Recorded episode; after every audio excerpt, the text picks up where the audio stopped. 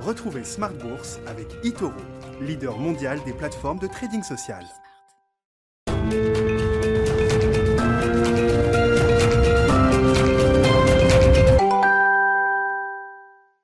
Et c'est reparti pour Smart Bourse, votre double dose quotidienne de marché en direct sur Bismart, chaque jour à la mi-journée, 12h30, 13h, et en fin d'après-midi, la grande édition pendant une heure à partir de 17h. Au sommaire ce soir, l'idée peut-être d'une stabilisation sur les marchés, une stabilisation qui restera encore à, confirmer. Hein. La fin du mois de novembre a été une fin de mois compliquée. On est en baisse hein, toujours sur les indices européens en cette fin de séance, mais on a marqué des, plus bas avant de remonter un petit peu, de réduire un petit peu nos pertes en cette fin de séance avec l'aide des taux bas, hein, des taux qui euh, escomptent sans doute un impact même minime sur le plan euh, macroéconomique avec la nouvelle vague épidémique et les questionnements autour du variant euh, Omicron et puis des marchés obligataires qui escomptent peut-être également un petit décalage en matière de durcissement des politiques monétaires. On sait qu'il y aura des réunions importantes du côté de la Fed, de la BCE ou de la Banque d'Angleterre encore la semaine 50.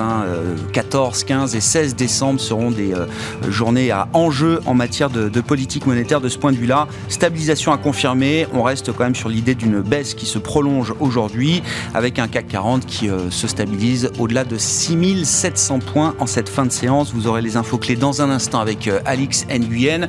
On essaiera de regarder un petit peu au-delà du court terme et du niveau d'incertitude sanitaire qui est euh, remonté en parlant des perspectives 2022 et des stratégies 2022. Quels sont les grands axes d'investissement, d'allocation d'actifs qui restent valables pour l'an prochain? Nous en parlerons avec nos invités de Planète marché. Et puis, euh, plus spécifiquement encore, dans le dernier quart d'heure, le thème des micro-caps, des petites, toutes petites capitalisations boursières au niveau international. C'est une nouvelle stratégie qui vient d'être lancée par la plateforme d'investissement d'asset management de Berenberg. Et euh, les équipes de développement de Berenberg seront avec nous en plateau à partir de 17h45.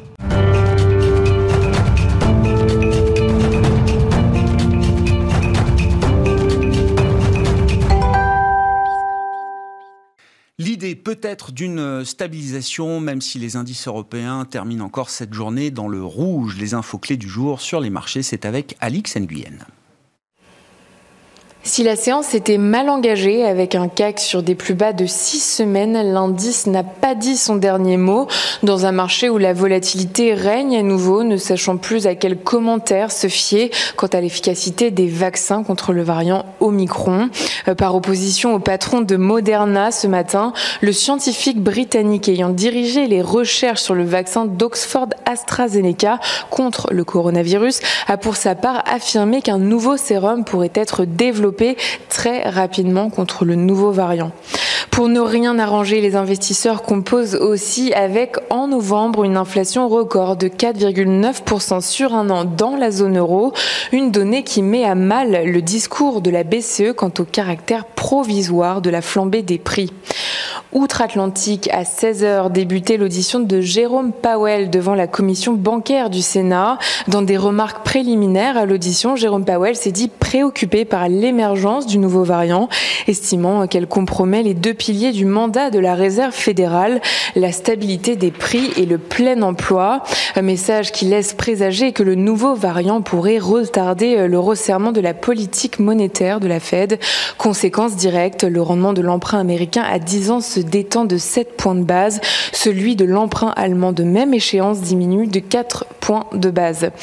La peur d'un durcissement euh, des restrictions sanitaires, mais aussi des déplacements, alors que plusieurs pays ont totalement fermé les frontières, euh, pressurise les actifs à risque, atmosphère qui fait craindre une baisse de la demande de pétrole. Le baril de Brent chute et entraîne une baisse de Total Energy. Les spécialistes des tests et des diagnostics sont à nouveau en vogue. Sartorius Tedim Biotech est en hausse, Biomérieux et Eurofin Scientifique aussi. A contrario, les valeurs liées au tourisme souffrent comme Air France, KLM et Accor. L'équipementier automobile Valeo progresse après avoir confirmé les prévisions présentées le mois dernier. Et puis du vert aussi. Pour Schneider Electric, le groupe a présenté ses objectifs financiers pour la période s'étalant de 2022 à 2024, période au cours de laquelle l'équipementier électrique compte notamment augmenter son chiffre d'affaires tout en accroissant son taux de rentabilité. Tendance, mon ami, chaque jour avec Alix Nguyen à 12h30 et 17h dans Smart Bourse sur Bismart.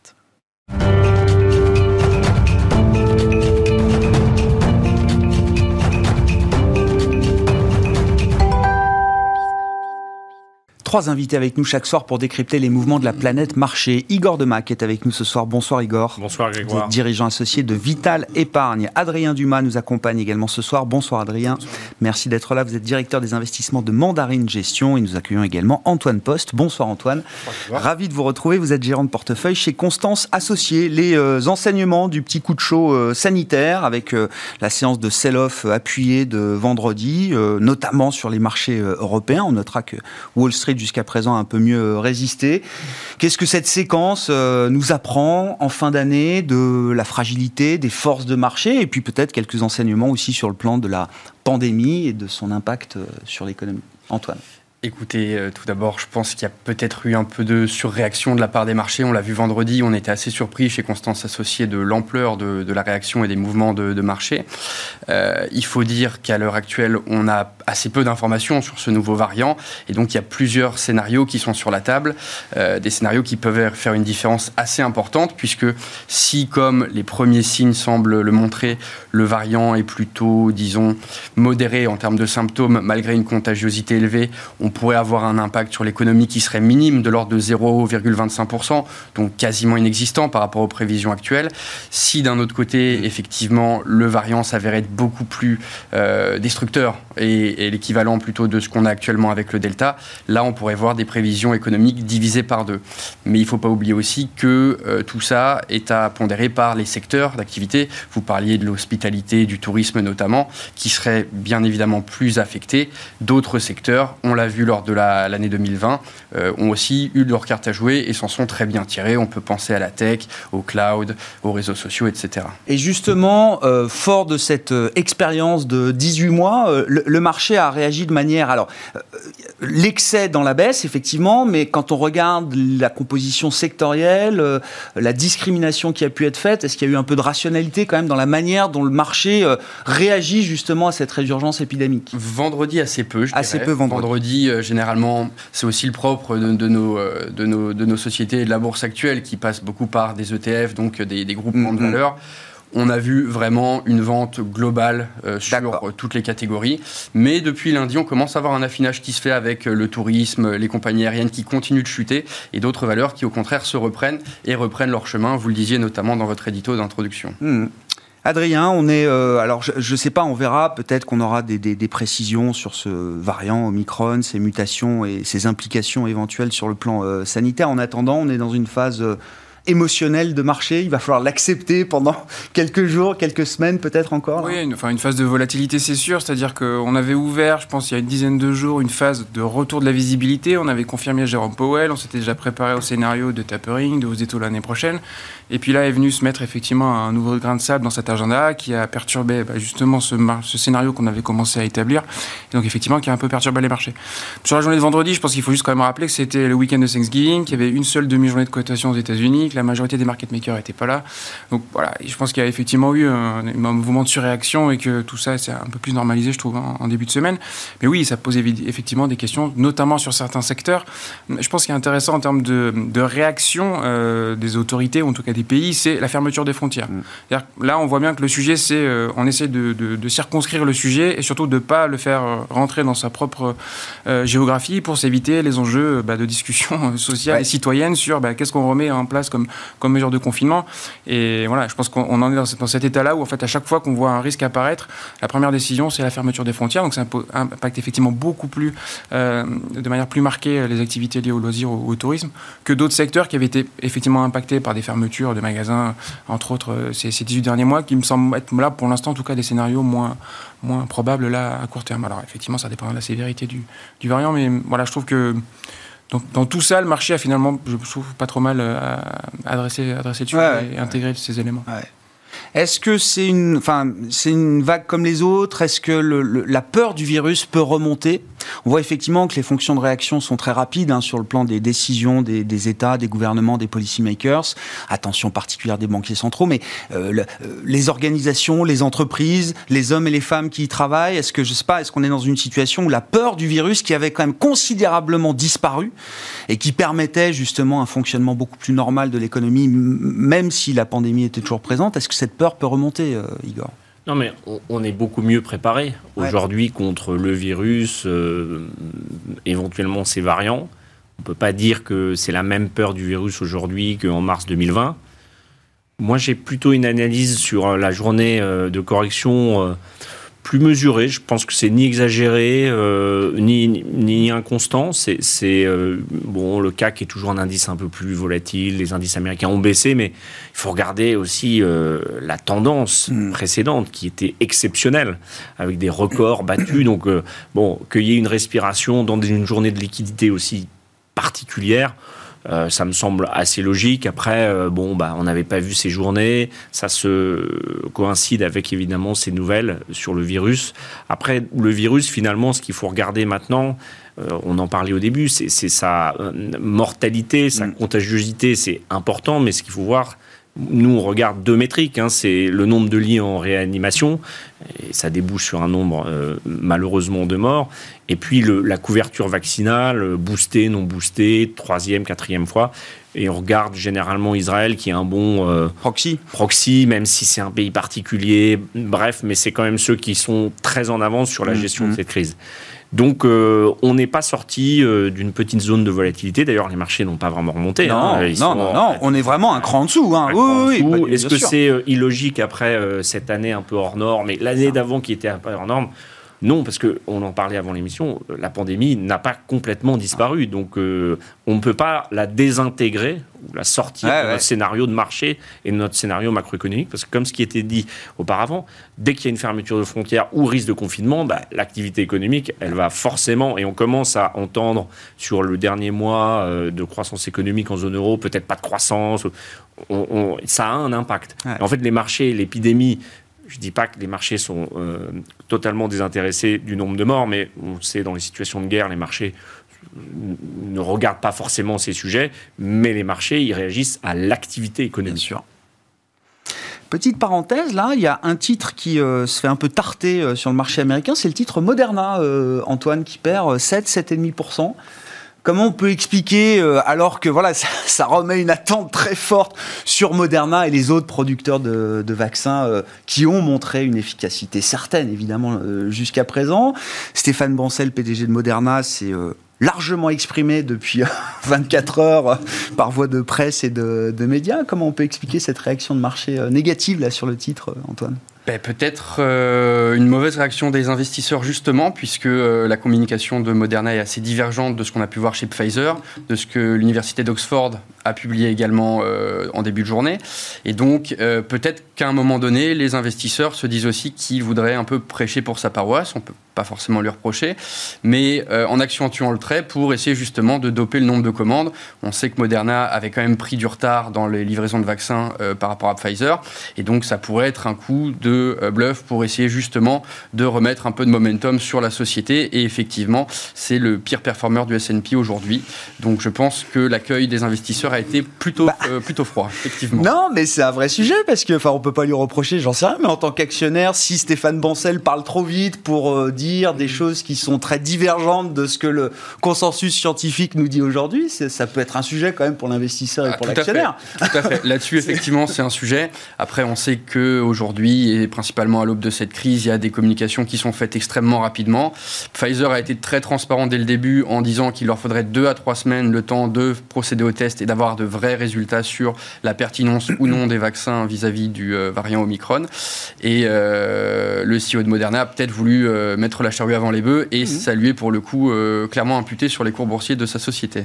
Bon, on verra effectivement euh, quelles sont les informations plus euh, fermes peut-être qu'on obtiendra dans les prochains jours sur ce, sur ce variant euh, Omicron. En attendant, là, petit tour de table sur comment, comment on intervient dans une phase de marché délicate comme ça, là, chez Constance Associée. D'ailleurs, enfin, est-ce que vous êtes intervenu? Est-ce que vous avez, je ne sais pas, est-ce qu'il y a déjà eu des opportunités à saisir? Est-ce qu'au contraire, c'est plutôt l'idée d'alléger les positions ou de ne rien faire, ce qui est toujours une décision de gestion à considérer euh, également. Comment est-ce que vous êtes intervenu par rapport à cette situation, euh, Antoine? Alors oui, nous sommes intervenus dès vendredi. On a renforcé un petit peu quelques positions de l'aéronautique notamment. Euh, on pense vraiment que c'est une tendance de croissance à long terme et on sait qu'il y a beaucoup d'enjeux entre la pandémie mais aussi les enjeux environnementaux qui ont plutôt un impact négatif et on entend beaucoup de bruit autour d'une réduction du trafic aérien. C'est pas notre lecture à l'heure d'aujourd'hui, puisque on, il faut pas oublier que dans nos pays développés, on peut avoir cette prise de conscience, mais il y a aussi beaucoup d'économies en développement avec des classes, des classes moyennes qui sont en cours d'émergence et ces gens-là auront des besoins et des volontés de voyager. Donc on reste assez euh, boule sur toute l'industrie ah, aéronautique dans son ensemble. Quand bien même il y aura un décalage en matière d'ouverture des frontières et des économies. C'est juste, on prend un peu de retard, mais le cas d'investissement pour vous reste solide. Oui, tout à fait. Chez Constance ah. Association, on est vraiment sur cette lecture long-termiste et donc là-dessus, on voit effectivement ça comme un très gros caillou dans la chaussure, effectivement, mais ça n'en reste pas moins qu'un décalage dans le temps euh, d'une activité. Ce qui est terrible mais sur l'aéronautique, c'est intéressant parce qu'il y a une semaine, dix jours, c'était le, salon de Dubaï, et donc euh, Airbus, par exemple, engrangeait les plus grosses commandes post-Covid, et c'était quand même un signal très fort, justement, de confiance, de retour de cette activité euh, aéronautique, donc à travers les constructeurs, mais également à travers des, compagnies aériennes qui pourraient tirer leur épingle du jeu. Hein. Bah, tout à fait. C'était ce dont on parlait il y a encore une semaine. C'est en plus renforcé par toute euh, l'histoire Boeing avec le 737 Max qui a quand même fait un certain nombre de séquelles, au moins dans l'opinion publique, mais aussi peut-être chez euh, certaines compagnies aériennes. Et donc euh, nous, notre, notre vision sur l'industrie aéronautique mmh. et particulièrement européenne, une fois n'est pas coutume, est plutôt assez positive, positive dans, les, dans, dans, les années à venir. Ouais. Sur les interventions de vendredi, alors donc on renforce les, cas d'investissement, enfin les, tendances auxquelles on croit alors on renforce les tendances dans lesquelles on croit. On a aussi eu d'autres investissements euh, qui ont été faits ou qui sont en cours de réalisation sur d'autres secteurs, puisque euh, ça ne vous a pas échappé. Dernièrement, on a eu aussi les publications du troisième trimestre, dont certains pans ont déçu aux États-Unis. Je pense notamment aux réseaux sociaux, pour ne citer que. Ah. Et euh, on voit que les performances de certains titres ont été vraiment en décalage avec le reste du marché et on voit en parallèle que pour autant, ça a été des grands bénéficiaires de la pandémie. Donc euh, même si on ne le souhaite pas, un retour de mesures plus difficiles de confinement pourrait clairement euh, jouer à la faveur de l'appréciation de ces titres. Et d'autre part, on voit, on en parlera peut-être plus tard aussi sur d'autres thèmes, mm. mais entre le métaverse, la réalité augmentée, la réalité virtuelle, ce sont là aussi des secteurs qui nous semblent extrêmement porteurs sur le long cours. Ça ne veut pas dire qu'il n'y aura pas de haut et de bas, évidemment, mais globalement, on considère que euh, Apple a fait un cadeau à des investisseurs qui souhaiteraient investir maintenant avec leur euh, amélioration de, des les paramètres qui permettent de piloter, c'est ça, les données, la, la privacy euh, chez Apple. On a vu que ça avait résulté de manière ah catastrophique chez ces boîtes puisque la majeure partie des utilisateurs ne veulent pas être C'est Snap hein, qui avait un peu sonné l'alerte sur sa publication du troisième ah, trimestre sur cette idée de Armageddon, hein, c'est ça. Tout à fait, tout à fait. Et pour le coup, euh, il est vrai que ça donne loisir à repenser un certain nombre de business models, notamment pour la croissance de ces titres-là. Mais en parallèle, ça clairement des plateformes de demain. Et je me souviens aussi de l'époque où Facebook s'est introduit en bourse. Ça a mis des années avant de générer vraiment des émules et le titre faisait que baisser parce que tout le monde se demandait mais comment ce groupe va-t-il gagner de l'argent?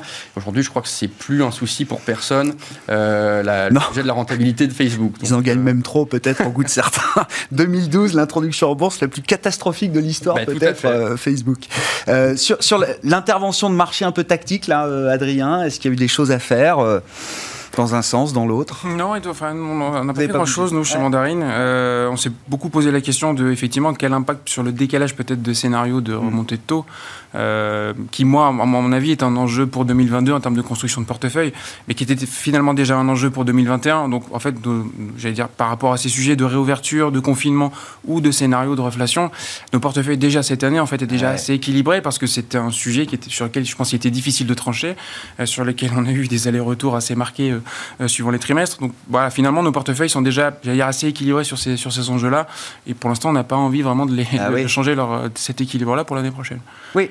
Et donc ça veut dire que le, risque pandémique de stop and go, d'arrivée de nouveaux variants qui sont, je ne vais pas dire black swan, mais qui sont toujours, voilà, c'est des, risques, euh, des tail risks, quoi. C'est-à-dire que vraiment ça peut être le, le petit risque, mais qui se matérialise et qui fait de gros dégâts, ça, ça reste quelque chose qui va guider les stratégies et les portefeuilles en 2022. On peut le traduire de deux façons. Il y a, bon, on peut avoir une exposition directe aux grands bénéficiaires du, du effectivement d'un retour de la pandémie. Bon, là, on est un peu plus circonspect parce qu'il y a des niveaux de valorisation qui nous posent un peu question et puis une soutenabilité quand même des niveaux de croissance qui, à mon avis, sont un sujet à un peu de déception. Mais par contre, c'est plutôt, par exemple, sur la partie très industrielle ou cyclique, plutôt lié justement à des enjeux de réflation, plutôt favoriser des industries qui passent plutôt bien à travers les sujets de confinement. Alors, je sais pas, un secteur comme l'agriculture, la construction, le BTP, c'est des industries qui, visiblement, allez, même quel que soit le scénario mmh, et le mmh. contexte de reconfinement, je les vois pas euh, avoir un gros impact sur euh, leurs activités au quotidien et leur capacité à ne pas délivrer euh, les carnets de commandes qu'ils ont engagés depuis 12 à 18 mois. Donc voilà, c'est plus une gestion effectivement du risque de nos expositions industrielles et, cycliques, parce qu'effectivement, si ça doit avoir un impact économique, bah, autant essayer de, de, le limiter par rapport à nos expositions cycliques. Mais c'est intéressant parce qu'on a identifié, encore une fois, ces 18 mois d'expérience pandémique ont permis d'identifier des secteurs décorrélés justement de la situation épidémique. Complètement. Moi, je trouve l'agriculture, c'est un sujet très très intéressant. Il n'y a aucun agriculteur qui, pendant ces 24 derniers mois, n'a pas pu travailler. Euh, avec une demande qui est toujours plutôt bien orientée, avec des enjeux d'offre-demande de matières premières qui sont toujours euh, agricoles, qui sont toujours plutôt favorables. Ils ont engrangé depuis deux ans euh, des bonnes récoltes, donc un pouvoir d'achat important. Donc, bah, si vous avez des équipements agricoles aujourd'hui à vendre, oui, je pense que vous avez un cycle devant vous qui est, qui est tout à fait agréable. Donc, et c'est un, un, secteur qui bénéficie plutôt d'un scénario de réflation, puisqu'effectivement, effectivement plutôt cyclique et, bien adapté aux enjeux de l'inflation.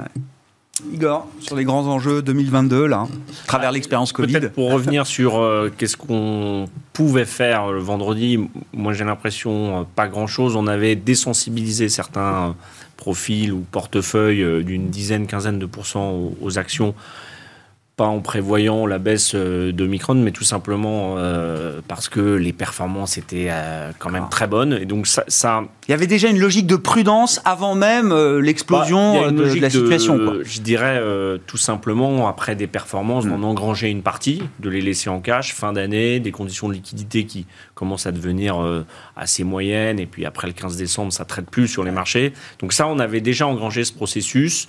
je suis tout à fait d'accord avec le fait qu'il va falloir s'adapter à un nouveau scénario monétaire en, 2022.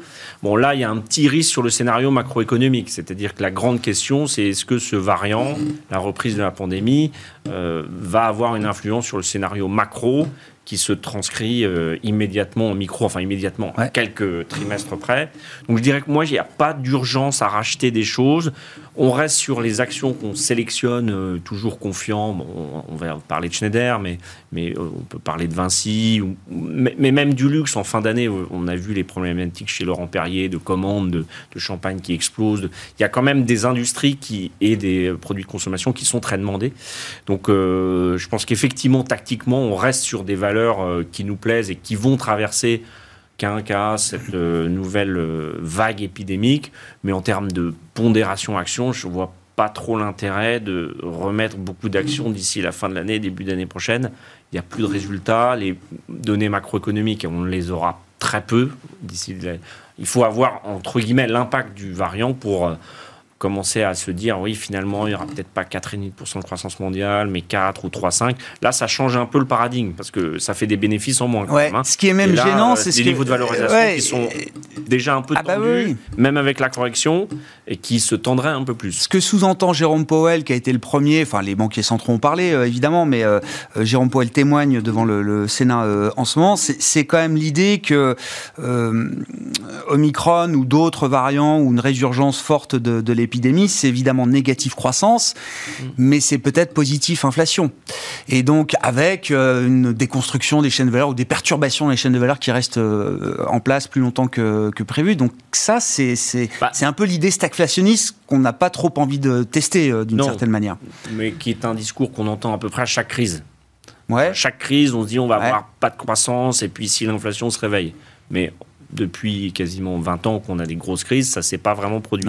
Mais moi, je vois l'inflation, les problèmes de goulet d'étranglement comme un vrai sujet, hein. mmh. un sujet d'emploi, sujet d'investissement. Et c'est vrai qu'il y a des entreprises qui vont en bénéficier. Et on, on, verra, mais je trouve que la question macroéconomique reste, reste quand même centrale. Hein, les marchés, c'est des sismographes. Donc là, ils nous ont envoyé une secousse. Et puis, ils peuvent nous envoyer une autre secousse si euh, le variant Omicron, bah, il n'est pas très bien traité par le vaccin.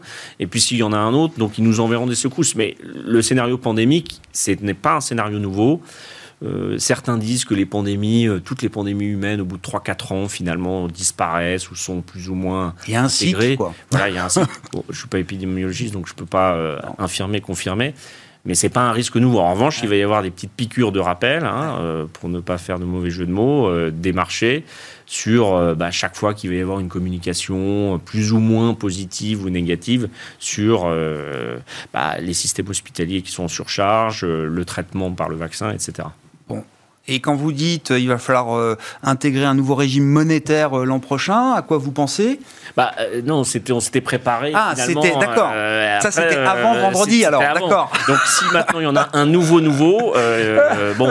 Il faudra se préparer, mais ça sera pas forcément favorable aux actifs risqués, parce que bon, à force de baisser, de monter, de dire qu'on va monter, de baisser, bon, là, je crois que euh, on est quand même rentré dans une phase où les investisseurs regardent les bénéfices hein, des entreprises. hein. Mm. Bon, c'est terminé la phase de recovery après le grand crack. Euh, là, on va vraiment avoir le test euh, grandeur nature. Euh, si Régime fait- de croisière, quoi. bah, disons qu'on a une vraie problématique d'activité économique qui peut être contrainte et comment ça se transcrit et quel est le prix? Évidemment, si on baisse les taux, on va se donner un petit peu plus de latitude pour la valorisation. Mais la valorisation, ça supporte assez mal les révisions drastiques ou fortes de baisse de bénéfices. Bah, tiens, gardez la parole, Igor, et puis euh, Adrien euh, sur, sur le, le sujet Schneider, alors qui semble euh, traverser très bien cette journée et cette année euh, 2021. Le titre doit être euh, au plus haut historique. plus euh, voilà, Ouais. c'est ça. Plus de 3% de hausse aujourd'hui, avec la présentation des objectifs euh, moyen terme 2022-2024, avec la journée investisseur qui va avec, qui a emballé visiblement euh, les, les investisseurs qui ont pu suivre euh, la conf de, de Schneider. Qu'est-ce qui vous intéresse dans le cas d'investissement Schneider Electric euh, Bah, en fait, c'est euh, un domaine d'activité, c'est un peu nos GAFA. En fait, c'est c'est- ces valeurs Schneider. Alors, je prends deux, deux exemples. On n'a pas beaucoup de technologie en Europe. hein. Il y a en gros les semis, STM, Infineon. Et puis, il y a les sociétés un peu qui sont dans le B2B, dans l'industrie, la chaîne industrielle. Et Schneider en fait partie. Donc là, on est euh, dans une euh, triptyque avec efficience énergétique, automation, euh, croissance en Asie, parce que c'est quand même une valeur qui est très exposée euh, hors Europe, hein, même Mhm. si sa base est en Europe. Vous vous souvenez, c'est un des premiers managements qui est parti Hong Bien Kong, sûr. hein, Jean-Pascal Tricouard. Et puis, c'est très bien géré. Je regardais la séquence de résultats. C'est vrai que pendant un certain temps, c'est une société qui a eu du mal à, à faire progresser sa marge opérationnelle. Et puis là, on voit qu'elle progresse tous les ans, qu'il y a encore de la marge, euh, quelques dizaines de points de base euh, sur les deux, trois prochaines années. Il y a de la croissance, pas trop, mais c'est très solide, c'est pas endetté. C'est pas très bon marché, faut Bah, reconnaître. hein. ouais. Mais le, il faut aussi dire que le travail est très bien fait. Je veux dire, quand il n'y a pas de dette au bilan, que vous avez 15, 16, 17% de marge opérationnelle, des croissances organiques de chiffre d'affaires entre 5 et 8%, on ne va pas reprocher à une société de faire une croissance de bénéfices qu'on surpaye un peu parce que euh, c'est vrai qu'aujourd'hui, ils sont bien positionnés et euh, ils ont arrêté de faire trop d'acquisitions un peu trop dilutives. Euh, Et dans l'idée où la, la, la, la marée euh, monétaire, budgétaire se retirerait un petit peu l'an prochain, c'est le genre de valeur qui a des, des atouts justement à faire valoir Bah, le pour, niveau de euh, valorisation surperformer Le niveau de valorisation n'en est pas un, clairement. Non. En revanche, euh, Mais bon, la on voit que croissance tout des ce qui est agrégats- cher est toujours plus cher, généralement. mais la croissance des agrégats euh, opérationnels, c'est la clé. Alors, on peut avoir un, un niveau de valorisation peut-être un peu moins favorable, mais il ne faut pas oublier que si les taux montent, hein, les sociétés qui ont de la trésorerie, c'est bon pour elles hein, aussi, hein, parce qu'il y a beaucoup de trésorerie inemployée euh, chez les euh, très très grandes sociétés qui sont plus riches que des États aujourd'hui. Adrien, force et faiblesse du cas d'investissement euh, Schneider après euh, l'Investor Day du jour. là. Putain, moi j'aime bien la phrase c'est nos GAFAM. Ah parce que oui. c'est- Vous mettez Schneider dans, le, dans, dans cette Ouais, idée-là. c'est- c'est une saga industrielle incroyable. C'est, euh, enfin, déjà le, le personnage. C'est. Moi, je me souviens de la passation de pouvoir entre Henri Lachman et, et Jean-Pascal Tricot en 2006. Je crois que c'était un de mes premiers meetings. Enfin, c'est, c'est impressionnant. Ouais. C'est quelqu'un qui a fait ses études dans une école d'ingénieur tout à fait. euh, enfin, j'ai rien à lui reprocher, mais plutôt pas particulièrement connu, qui a fait toutes ses classes sur le terrain et qui est devenu PDG de Schneider euh, très très jeune, euh, parce qu'il avait passé beaucoup de temps notamment en Chine. Je crois qu'il avait travaillé 5 ou 6 ans en Chine euh, pour Schneider. Et c'est, ouais, une histoire de transformation d'entreprise qui est incroyable en termes d'acquisition, de, d'expansion géographique, euh, de, du, de montée des, des logiciels au sein de, au sein de ces métiers-là. C'est, vrai que Oui, ça très commence. Oui, l'histoire de Schneider aujourd'hui. Alors évidemment, elle a été portée par Henri Lachman, euh, la grand- patron de Schneider jusqu'en 2006, j'avais plus la date en tête, mais c'est au moment de la transmission déjà que le nouveau Schneider, ah que l'embryon du nouveau Schneider est, présent. Prend, prend, ses racines parce qu'il y a des décisions de cession d'actifs. Il y a déjà en 2006-2007, je me souviens très bien des présentations très vertes où l'enjeu mm. climatique, enfin du moins environnemental, est déjà bien matérialisé avec la volonté de développer des, produits qui répondent pas mal à, à ces sujets-là. Donc oui, aujourd'hui, c'est enfin ce 5 à 8 de croissance, quand on le remet à ce qu'était la croissance de Schneider à cette mm. époque-là, c'est 2 à 3 fois la croissance de l'époque. Avec, des, des, sauts, enfin des, années très difficiles. Très difficiles en termes de cyclicité, mais par contre, effectivement, une transformation du portefeuille et du métier qui est assez impressionnante. Et puis moi, ce qui me plaît beaucoup, euh, là aussi je reprends le mot GAFAM, c'est la force de Schneider. Je pense qu'ils sont américains aux États-Unis, chinois en Chine, européens en Europe. Et dans un monde qui est euh, de plus en plus protectionniste, notamment sur les technologies liées à la mm. transition écologique énergétique, je pense que c'est un groupe qui réussit bien parce qu'effectivement, il est implanté localement, il travaille avec les entreprises euh, chinoises en Chine, euh, américaines aux États-Unis, vraiment dans du B2B, dans du partenariat pour les aider à adresser tous ces sujets-là. Et oui, je pense que ça en fait ça en fait un beau champion. Après, vous rajoutez à ça, oui, une perspective, euh, enfin une notation extra-financière et une appréciation de tout ce qu'ils font sur ces dimensions-là qui sont assez impressionnantes. Euh, moi, je l'ai juste vu sur le sujet de la biodiversité que j'ai un peu travaillé, où c'est mm. euh, clairement l'entreprise en Europe qui a essayé déjà de, de, de, présenter des choses et des ambitions pour, pour adresser le, sujet de la biodiversité Comment dans, ces activités. Là, ce sujet de la biodiversité, s'ils sont en avance, pionniers en la matière, qu'est-ce qu'il y, a à retenir justement bah, des best practices de, alors, Depuis 2019, ils essayent de quantifier les empreintes qu'ils ont, les pressions qu'ils exercent sur la biodiversité. Ils se sont donné un objectif de 2030 euh, de réduire, je ne sais plus quel est le pourcentage, mais de moitié leur pression sur la biodiversité et d'être à terme net gainer. Donc ils sont, enfin, ils sont déjà vraiment très en avance. Et en fait, le faire pour leur propre périmètre, ça les aide énormément à réfléchir à quel type de produit ou de solution ils doivent proposer à leurs clients. Donc c'est un cercle enfin, extrêmement vertueux. Est-ce que j'ai en tête une phrase du CFO de Thales, c'était il y a une dizaine de jours dans un forum euh, sur le futur de la finance, euh, Future of Finance, euh, qui dit voilà, on, est en train de reconcentrer tous les sujets carbone, de mesures carbone au niveau des directions financières parce que dans un avenir très proche, comme le marché nous sanctionne quand on rate un objectif trimestriel financier, si demain on rate un objectif carbone sur une année ou sur un trimestre, le marché nous sanctionnera de la même manière. Oui, alors ça sera plus difficile quand même de le quantifier tous les trimestres parce qu'on se pose toujours des, questions sur la véracité des chiffres qui nous sont présentés, sur les, sur les, sur les émissions carbone et sur les, les audits qui sont faits vraiment pour les mesures. Mais oui, c'est évident. Les mauvaises pratiques vont être très sanctionnées. Voilà, ça c'est sûr. Et de toute façon, on le voit dans les marchés. Il y a une vraie dichotomie progressive entre euh, les entreprises qui délivrent aussi sur leur trajectoire et sur leur stratégie euh, climatique environnementale euh, de celles qui ne, qui ne le font pas. Donc oui, c'est certainement un des sujets clés. enfin, moi, ça m'étonne de dire que c'est c'est pas encore aujourd'hui au sein des directions financières parce qu'il y a beaucoup d'entreprises aujourd'hui, on leur pose déjà la question de qu'est-ce que vous mettez comme scénario de prix CO2 dans vos prochains investissements? Parce qu'il faut prendre en compte le coût de la pollution et que la rentabilité que vous estimez de votre actif dans 3-4 ans, elle devra prendre en compte le coût de la pollution. Il dit qu'il passe 90% de son temps sur le carbone, hein. le CFO de Thales. voilà, c'est étonnant. Euh, l'essentiel de son temps est consacré au carbone euh, aujourd'hui. Tiens, sur les sujets micro, euh, Antoine, alors je sais pas, je notais, bon, Constance Associée, vous avez un focus très américain évidemment. Moi, une, une nouvelle que j'ai trouvée intéressante, c'est le, le, PDG de Microsoft, Satya Nadella, qui, alors lui, s'allège, et pas qu'un peu, puisqu'il vend la moitié de sa position au capital de Microsoft. Il a vendu, alors j'ai noté, 840 000 actions quasiment pour un total de 285 millions de dollars. C'est la plus grosse cession euh, d'une participation pour Satya Nadella euh, en tant que, PDG de Microsoft c'est toujours intéressant de suivre quand même un peu les insiders, ce qu'on appelle les insiders dans leur euh, gestion de leur, participation au sein de leur, entreprise. Bon, je sais pas, est-ce qu'il y a quelque chose est-ce que c'est un signal négatif qui est envoyé de ce point de vue-là par le PDG de Microsoft ou pas forcément? Alors un signal négatif, non, s'agissant de Microsoft. Pour le coup, euh, là, il y a une petite euh, subtilité qui est que l'État de Washington va introduire une taxe sur les gains de capitaux long terme à partir de janvier 2022 et cette taxe sera de 7%. donc je pense que euh, M. Nadella a souhaité peut-être offrir à ses proches de belles vacances de fin d'année en procédant à une session. Mais effectivement, vous, vous soulevez un sujet qui est quand même très important. Ce sont ces fameuses ventes d'insiders qui sont révélées sur le tard. Bon, Elon Musk avait pris tout le monde de court en l'annonçant sur Twitter par le biais d'un sondage. Mais effectivement, ça peut poser des questions par moment euh, sur, eh bien, est-ce que le, le CEO, est-ce que le dirigeant sent le vent tourner pour sa société? S'agissant de Microsoft, encore une fois, là, je ne pense pas. Ils sont très bien installés. Euh, toutes les divisions sont plutôt euh, vraiment efficaces et, et, arrivent à croître au-delà des attentes.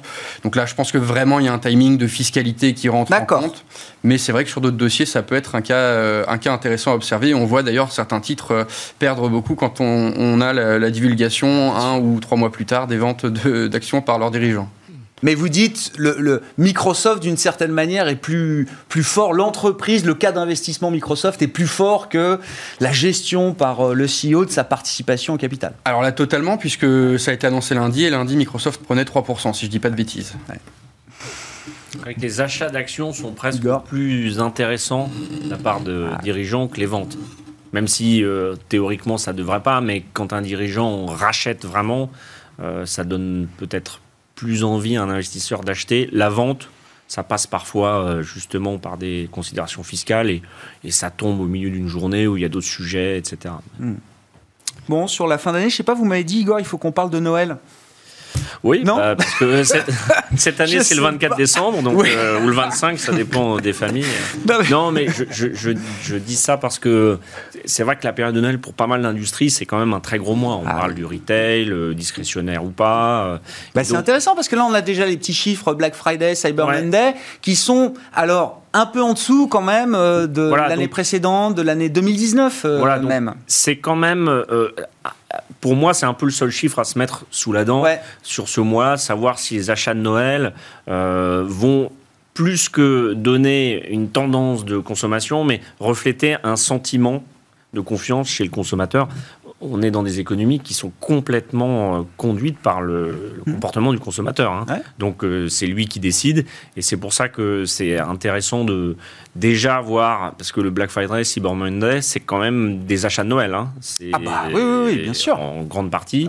Donc on voit bien que euh, bah, peut-être l'environnement est un peu plus négatif aujourd'hui avec ces variants et que bon, bah, les ménages feront un peu moins. Donc tout ça, c'est des bénéfices en moins. À la fin, un marché action, ça observe la création de valeur hein, mm-hmm. euh, qui vient de la macro, qui vient de la démographie quand on empêche les gens de bouger ou d'acheter, bah, forcément, à un moment ou à un autre, euh, ça, se ça se verra dans les bénéfices. Donc c'est pour ça que nous, on se dit, il n'y a pas d'urgence à acheter le marché, parce qu'on va voir comment cette fin d'année euh, se, déroule. Et puis les questions monétaires vont se poser ah à l'aune de justement ces petits euh, soucis macroéconomiques. Et Jérôme Powell l'a déjà un petit peu soufflé sur les marchés. Oui, bah, il gère ses options, hein, parce que effectivement, en fonction de l'évolution de la situation, les conversations de banque centrale en fin d'année pourraient être un peu plus euh, compliquées que prévu. Déjà que les discussions n'étaient pas faciles avec, euh, on a vu quoi, 6% d'inflation euh, en Allemagne, 4,9% en zone euro. mais qui dure? Oui, qui dure pour des facteurs transitoires. Pour des questions de, supply side euh, notamment. Je voulais terminer avec l'idée du métaverse parce que alors ça devait être quand même l'événement demain sur les marchés, le, ticker Facebook, c'est-à-dire le, code euh, le code boursier de, Facebook, FB aujourd'hui sur euh, sur le Nasdaq devait devenir Meta, le nouveau nom donc euh, du groupe euh, Facebook, qui englobera demain la plateforme euh, Facebook. Alors, pour une raison que j'ai pas encore bien compris, le changement de, code de ticker est reporté à 2022. Ça nous empêche pas de s'interroger quand même sur l'avenir du, du métaverse. Est-ce que c'est un nouveau thème de marché, un nouveau champ d'investissement? Est-ce que c'est aussi nouveau que ce qu'on nous présente aujourd'hui? Adrien non, moi je trouve que Facebook veut nous faire croire que ah. c'est un sujet aussi nouveau. Je, mais le fait de mettre un nom, c'est quand ah même, ça marque une date dans l'idée de la. Mais là, ça faisait un, peu nom de variant, mais la réalité virtuelle, etc. Pas le bon je comprends que ça existe, mais on met un nom dessus pour la première fois. Oui, complètement. Mais je suis désolé pour le jeu de mots, mais c'est aussi un peu de la controverse à la métaverse, c'est-à-dire que ah. Facebook depuis un an et demi est quand même sous le radar du régulateur, du sujet de maîtrise des informations, enfin des données propriétaires. Euh, voilà, il y, a, y a un enjeu quand même autour de Facebook qui est quand même assez important de ce point de vue-là. Donc oui, euh, j'allais dire mettre euh, euh, le focus et jeter les lumières sur un sujet peut-être effectivement plus d'avenir intéressant avec un potentiel de croissance intéressant. Je trouve ça malin, intelligent, mais je pense pas que ça effectivement crée là demain un marché gigantesque en termes de potentiel d'investissement. D'ailleurs, il y a quelques grands brokers sur le marché qui ont commencé à faire des analyses pour trouver le nombre de valeurs qui sont exposées à la thématique des métaverses. Bon, on va dire que le panier est pas très très large pour l'instant. On a même fini par sortir Essilor en Europe en disant que peut-être qu'un jour avec des technologies euh, liées à leur technologie du verre, ils pourraient participer à la réalité virtuelle. Ou, voilà. Donc, bon, voilà, c'est un, moi je trouve que c'est assez conceptuel aujourd'hui. Je comprends les enjeux, la réalité virtuelle, l'intelligence artificielle, tout ça sont effectivement les technologies qui sont tout à fait intéressantes. Mais de là en faire aujourd'hui un marché visible avec des acteurs implantés, avec une visibilité sur la croissance, j'ai encore des doutes. Mais voilà, c'est trop embryonnaire, c'est trop conceptuel, comme vous dites, à ce stade pour vous. Facebook me montrera le contraire, mais euh, certainement. Mais euh, voilà, je, je, vais le dire autrement. Oui, si, euh, si on voyait les équipes de recherche de Google, les équipes de recherche de Facebook, effectivement, les équipes de recherche de Microsoft considéraient que c'était un sujet d'avenir et investir fortement, là, peut-être qu'on verrait effectivement quelque chose de plus important. Enfin, moi, je, je, le dis souvent, je préférais que ces grands groupes américains réfléchissent à leur contribution climatique, environnementale, et essayer de développer des technologies ou des solutions sur ces sujets-là. Ils sont les plus grands exploitants de data centers au monde. Ils sont extrêmement polluants. Heureusement que Schneider vient leur proposer des solutions pour, hmm pour dépolluer leur. Mais vous leur dites quoi alors Arrêtez d'innover Arrêtez de viser la Lune Arrêtez de viser la Lune bah attends, c'est ce, qui a fait euh, tout l'intérêt de ces groupes, de leur puissance financière, d'un coup de l'erreur qui était euh, ridicule et qui leur permet d'aller sur la Lune, quoi. Oui, nul. Non, mais je suis d'accord. euh, enfin, d'aller sur vous la Lune. casser quelque chose. non, mais je, ne vais pas casser la, volonté d'innover. C'est évidemment. le climat, bien sûr. évidemment qu'il faut pas. Enfin, voilà, je. Ah je trouve qu'on caricature souvent Elon Musk. Enfin, Elon Musk, je trouve qu'en termes d'apport sur ces sujets environnementaux climatiques, il a une vision qui me semble plus ouais, vertueuse que ce que portent d'autres grands groupes américains, notamment la technologie. C'est ma vision mmh. personnelle. Hein, je, voilà, mais je trouve, voilà, je trouve que c'est un sujet qui est intéressant et je suis intéressé de voir quelle sera la réaction des actionnaires de, Facebook et des autres actionnaires de grands groupes à qui pendant très longtemps on a demandé de faire du buyback. Euh, j'ai l'impression que depuis 2-3 ans c'est un peu moins l'impression. Il y a moins d'activistes en tout cas qui mettent la pression à ces grands groupes pour faire du buyback. Et pourtant c'est ce qu'ils font euh, le continuent à faire. Oui c'est ça. Mais bon, ça veut dire qu'ils ont, ont peut-être d'autres choses à faire en termes de d'innovation. Voilà, bon. Igor? Bah, c'est difficile de ne pas penser au métaverse quand on voit euh, qu'une grande partie de la population vit virtuellement à travers ses comptes Instagram, Snapchat, Facebook. Je ne sais pas si vous avez vu, mais il y a un informaticien canadien l'été dernier qui a fait un deadbot, un chatbot de sa compagne qui était décédée et qui l'a fait vivre et qui l'avait paramétré euh, pendant quelques semaines, ce qui montre bien que l'être humain va aller tester en fait euh, la réalité virtuelle augmentée ou la réalité irréelle, hein, pour prendre un, mot un peu tiré par les cheveux. Euh, mais bon, boursièrement, c'est difficile de dire ce que ça va donner. C'est vrai qu'aujourd'hui, comme à une époque, la génétique, euh, l'être humain va aller chercher. Euh, vous vous dites pas c'est une révolution comme Internet il y a 20 ans non, mais c'est un prolongement. Mais dans 2001, l'Odyssée de l'espace, il y a déjà une machine intelligente. Donc ce que l'homme imagine ou invente, il cherche à le réaliser. Donc aujourd'hui, on est dans les phases de test. C'est Facebook euh, qui effectivement n'a pas de considération de climat, mais est plutôt dans un schéma de pensée transhumaniste, enfin tous ces thèmes-là, qui sont des thèmes qui euh, sont des thèmes, heureusement ou malheureusement, mais tout à fait modernes hein, de nos sociétés. Bon, sur le métaverse, alors euh, effectivement, il faudra peut-être d'abord avoir traité la question du climat pour qu'on puisse tous profiter pleinement du métaverse dans les décennies à ah, venir. Sinon, on sera tous mais, mais voilà, c'est ça. Il y a quand même une hiérarchie des priorités de ce point de vue-là. Mais qu'est-ce que vous en dites, Antoine? Alors, euh, le métaverse, nous, on pense que c'est un terme fourre-tout. Et c'est ça qui induit une certaine confusion. Et je partage euh, l'avis de mes confrères sur le fait qu'aujourd'hui, on voit peu d'applications concrètes sur un métaverse qui serait quelque part un décuplement dans un univers virtuel où on aurait tous des avatars, etc. Pour autant, euh, et là je pense qu'on on a une nuance assez importante, c'est que nous on croit beaucoup sur toutes les, les, technologies de réalité augmentée, de réalité virtuelle, qui vont avoir des euh, applications massives dans des secteurs qu'on ne soupçonnerait pas. Alors ça va du retail où euh, sur Snapchat vous, vous, pouvez essayer vos chaussures à l'avance ou vos lunettes de soleil, mais ça c'est anecdotique et c'est même gadget. Mais pour autant, je pense par exemple au monde de l'immobilier où vous avez beaucoup de sociétés aujourd'hui, elles, elles, travaillent sur ce qu'on appelle des computers design, donc c'est c'est-à-dire des logiciels de design d'immeubles. Et aujourd'hui, vous pouvez faire un jumeau virtuel pour aller confronter en temps réel la construction de votre immeuble avec ce qui avait été fait sur plan. Bah, ça c'est pas ce que fait Dassault Systèmes depuis euh, déjà un moment. Alors, Dassault euh. Systèmes le fait sur le côté design. Vous pouvez ensuite aller avoir les, les mesures de cote et pouvoir comparer que ce que votre euh, promoteur est en train de fabriquer est bien conforme à ce qu'on vous a conçu sur votre logiciel Dassault. Vous avez aussi tout ce sujet sur les assurances immobilières notamment, où demain vous pourriez avoir Euh, aujourd'hui, vous avez un dégât des eaux, vous appelez. Si ça atteint pas la valeur de franchise, on vous rembourse. Demain, on peut directement, via une virtualisation de votre caméra d'iPhone ou de téléphone, euh, vérifier ce qu'il en est et attester euh, avec beaucoup plus de, pertinence du diagnostic et des remboursements à donner ou non.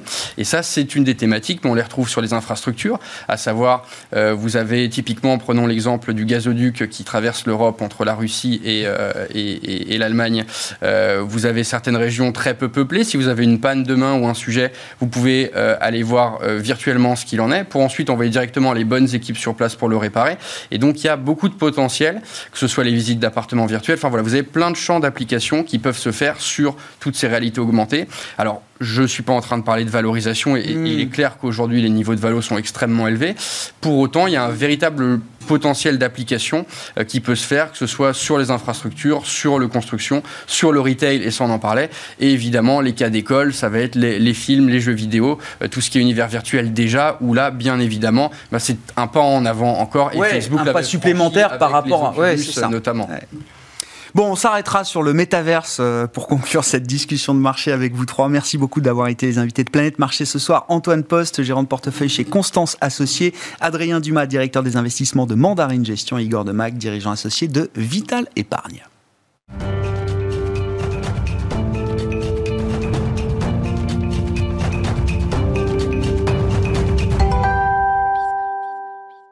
Le dernier quart d'heure de Smart Bourse chaque soir, c'est le quart d'heure thématique. Le thème ce soir, c'est celui des micro-caps, des euh, toutes petites capitalisations. Alors attention, on est sur les marchés cotés, donc on parle quand même de sociétés qui ont des capitalisations parfois jusqu'à 1 milliard d'euros. Le thème, c'est celui donc de ces micro-caps internationales avec une nouvelle stratégie innovante en la matière qui a été lancée récemment par les équipes de gestion de Berenberg. Et Franck Sabat, qui est à mes côtés le responsable du développement pour l'Europe continentale de Berenberg. Franck, bonsoir et bienvenue. On va parler de votre stratégie très intéressante donc sur ce segment, cet univers des petites, toutes petites capitalisations sur le plan euh, mondial. Mais un mot de Berenberg euh, quand même, Avec qui est, plaisir. euh, qui- qui est une banque historique au niveau mondial, puisque j'ai appris grâce euh, à vous Mhm. que vous étiez la deuxième plus vieille banque du monde, c'est ça, euh, C'est juste. Franck. Euh, Peut-être en quelques mots, Berenberg, ça a été fondé en 1590. Ah. Donc ça remonte un petit peu, 430 ans d'histoire, une, euh, une dynamique assez entrepreneuriale depuis. Je fais vite les 400 ans pour arriver à aujourd'hui. Aujourd'hui, c'est 1600 personnes. Il y a 10 ans, ils étaient 600. Donc ça montre un peu cette idée de croissance. C'est piloté par trois managing partners qui ont aussi cette idée de, de développer les activités, d'investir et de redévelopper. Et aujourd'hui, on a trois pôles principaux. On a le corporate banking, qui est un peu le, le lien historique en fait avec le départ. Mm. Au départ, c'était une banque de shipping à Hambourg. Euh, on a les activités de banque d'investissement, qui sont peut-être plus connues en France aujourd'hui, parce qu'on a on plus de 1000 titres aujourd'hui, Ouais. avec 120 analyses. Donc, c'est une grosse équipe et euh, qui est reconnue pour la qualité de sa recherche. Et la partie dont je m'occupe, qui est peut-être un petit peu moins connue en France aujourd'hui, le côté asset management, où là, concrètement, on a repositionné toute l'offre il y a 4 ans, 4 ans et demi, euh, pour se concentrer bah, un peu dans la logique de ce qu'on offre sur les actions en recherche, Mhm. avoir cette même qualité sur la, le côté gestion.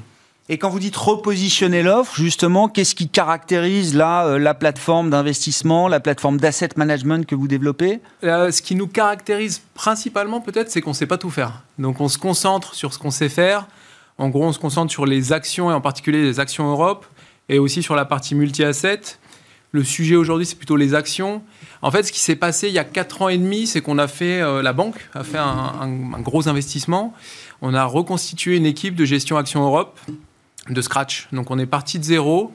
Euh, la gestion, elle est pilotée par Mathias Born, qui était euh, un ancien gérant connu pour les actions Europe Croissance. Mm, Et autour de lui, on a fédéré une équipe de 10 gérants, euh, avec chacun leur, leur qualité, leur spécificité, mais avec cette idée de délivrer cette qualité sur les actions Europe.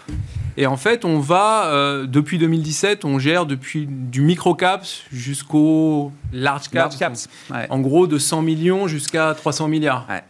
Avec un nombre de stratégies assez limité toujours. Alors, on en vient au sujet des microcaps internationales ex-Europe, Ouais. hors Europe. Ça, c'est la nouvelle stratégie que, que vous lancez. Moi, j'ai presque une question industrielle. Au regard, justement, de l'expertise que vous avez fédérée euh, euh, sur le pôle euh, solutions d'investissement asset management de, de, comment on couvre un univers d'investissement, mais qui peut paraître euh, très très large? C'est-à-dire que quand je discute avec des spécialistes small cap ou micro cap, euh, couvrir le marché national français, le marché européen, c'est déjà un parcours du combattant en termes de, de- d'équipe, de staff, de, de- de compétences humaines. Oui. Mais je me dis, le micro-cap international, comment on fait? Comment on fait? Euh, On se base sur ce qu'on sait faire, en fait. On a une équipe de gestion qui fait du Microcap Europe depuis des années, pilotée par Peter Kraus. Pour, euh, en quelques mots, Peter, il a lancé la stratégie Microcap Europe en 2011. Donc c'est son, euh, D'accord. son- son- sa, sa qualité principale, peut-être. Et rien qu'en Europe, on est sur un univers de 6000 titres. Donc on a euh, un univers, en fait, un champ d'opportunités qui est immense. Bien sûr. Et sur 10 ans, il a démontré qu'il avait cette capacité à, sur les 5 ou 6 000 titres, à en sélectionner 100, mais 100 qui font la différence. Ouais. Comme on a eu ce succès en Europe, on a eu la possibilité de l'étendre à l'international, mais là, de nouveau, on va pas tout faire. C'est-à-dire qu'on va pas les regarder partout dans le monde. On va se concentrer, en gros, sur la États-Unis, Canada, Japon, et quelques pays développés, en gros Australie, Nouvelle-Zélande, Israël, Singapour, Corée du. Sud, et on s'arrête là. Donc c'est déjà un univers pays développé Oui. au niveau global. Ouais. Non, non, mais c'est très, ça exclut les, les émergents. Oui, parce que là, je pense C'est qu'il y a- autre chose. Il y a besoin Ouais, ouais. peut-être d'une couverture locale, Bien sûr. et on pourrait pas faire ça. Alors, bien sûr qu'on a renforcé l'équipe pour faire cette, euh, ce développement, mais là, il faudrait d'autres ressources. On reste très humble, je dirais. Voilà, on sait faire ça sur l'Europe. Et quand je dis l'Europe, c'est c'est aussi bien l'Allemagne que la Suède, que l'Italie. Donc ça, c'est quelque chose qui a fait ses preuves. Et on va faire la même chose. On a démarré cette nouvelle gestion maintenant il y a environ 15 jours Mmh. sur d'autres zones, mais en appliquant exactement les mêmes recettes. Ouais. C'est-à-dire Bah, C'est-à-dire que on... déjà, on regarde pas tous les secteurs. Mm. On sait qu'au final, on va se concentrer sur la technologie, sur la santé, un peu sur l'industrie et un- dans une moindre mesure sur le bien de consommation. Là-dessus, globalement, il va y avoir une couche d'innovation. Donc, on va chercher ces boîtes innovantes qui font la différence et qui sont en mesure d'être demain les leaders sur leur marché. Mm. Et du coup, ça nous permet de restreindre l'univers, parce qu'on parle d'un univers de 3800 titres par rapport à ce qu'on Ah, ouais. sait faire. ouais, ouais. Mais euh, concrètement, ce 3800, il passe rapidement à 500, voire 250 qu'on a vraiment dans le radar, pour au final avoir un portefeuille de 100 titres assez diversifié. Parce que naturellement, quand on est dans des microcaps sur des sociétés entre, on va dire, 100, 700 millions de market cap, là, c'est important d'avoir de la diversification. Mm.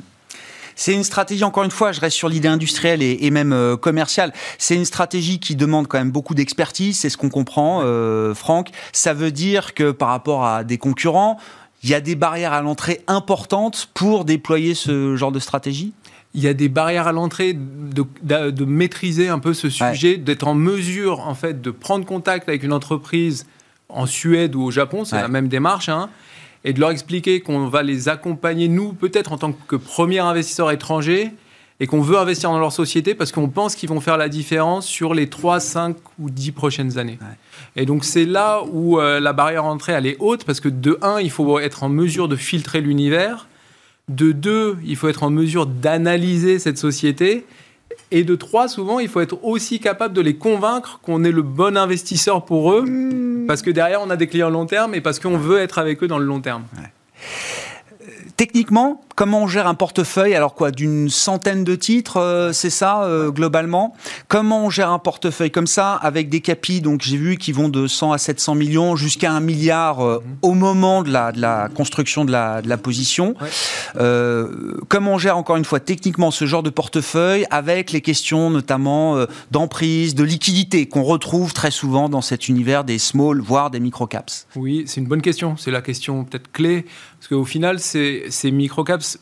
Alors, on est sur un fonds qui est, qui est liquidité quotidienne. On a de la liquidité. Mais il faut être réaliste. Une boîte qui fait 100 ou 200 millions de market cap, ça n'a rien à voir avec une liquidité pour une boîte qui fait 5 ou 10 milliards de market cap. Donc l'idée, comment on le fait? Bah, De nouveau, là, ça va être l'expertise.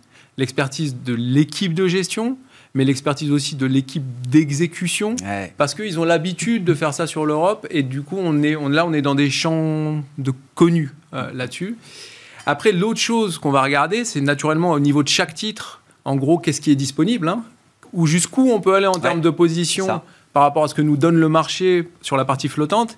Il faut garder en tête que souvent, ces sociétés qui ne sont pas couvertes par les, les analystes, elles sont encore détenues régulièrement en grande partie par les, fondateurs. Bien Ouais. sûr.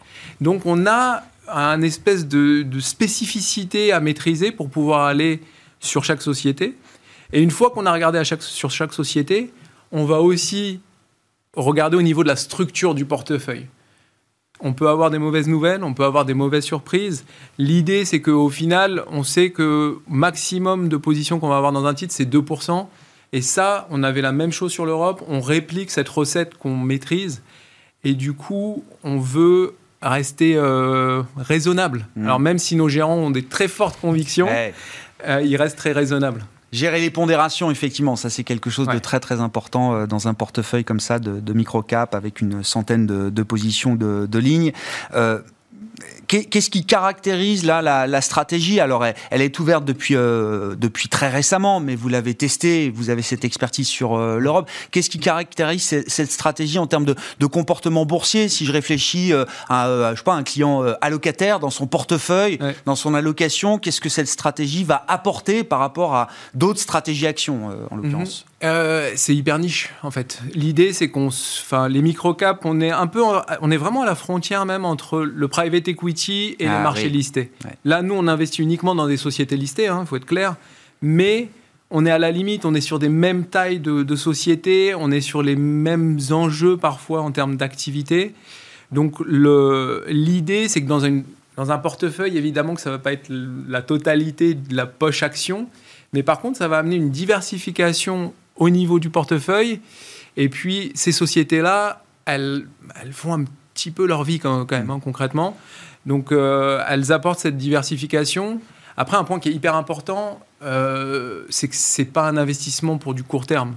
On est dans une logique de 3, 5 ans d'investissement.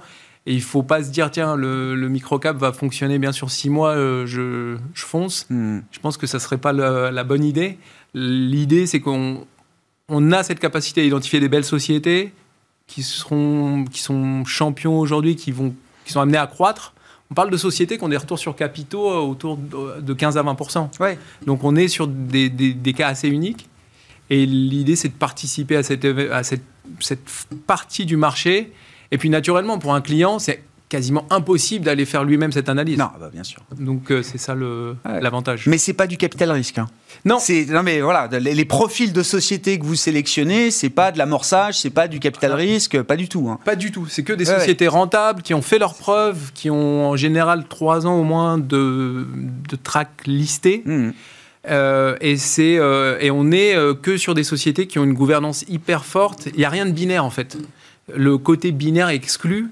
Euh, comme beaucoup d'autres côtés, on cherche vraiment ces sociétés où on peut se dire tiens, alors ils vont mettre beaucoup de temps, hein, ça fait deux ans, deux ans et demi qu'ils travaillent sur la stratégie.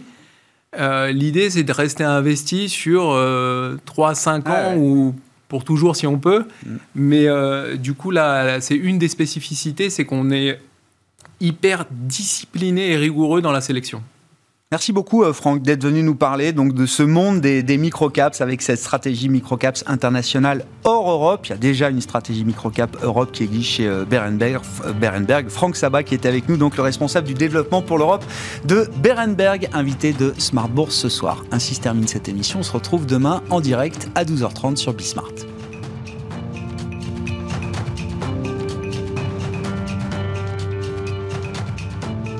C'était Smart Bourse avec Itoro, leader mondial des plateformes de trading social.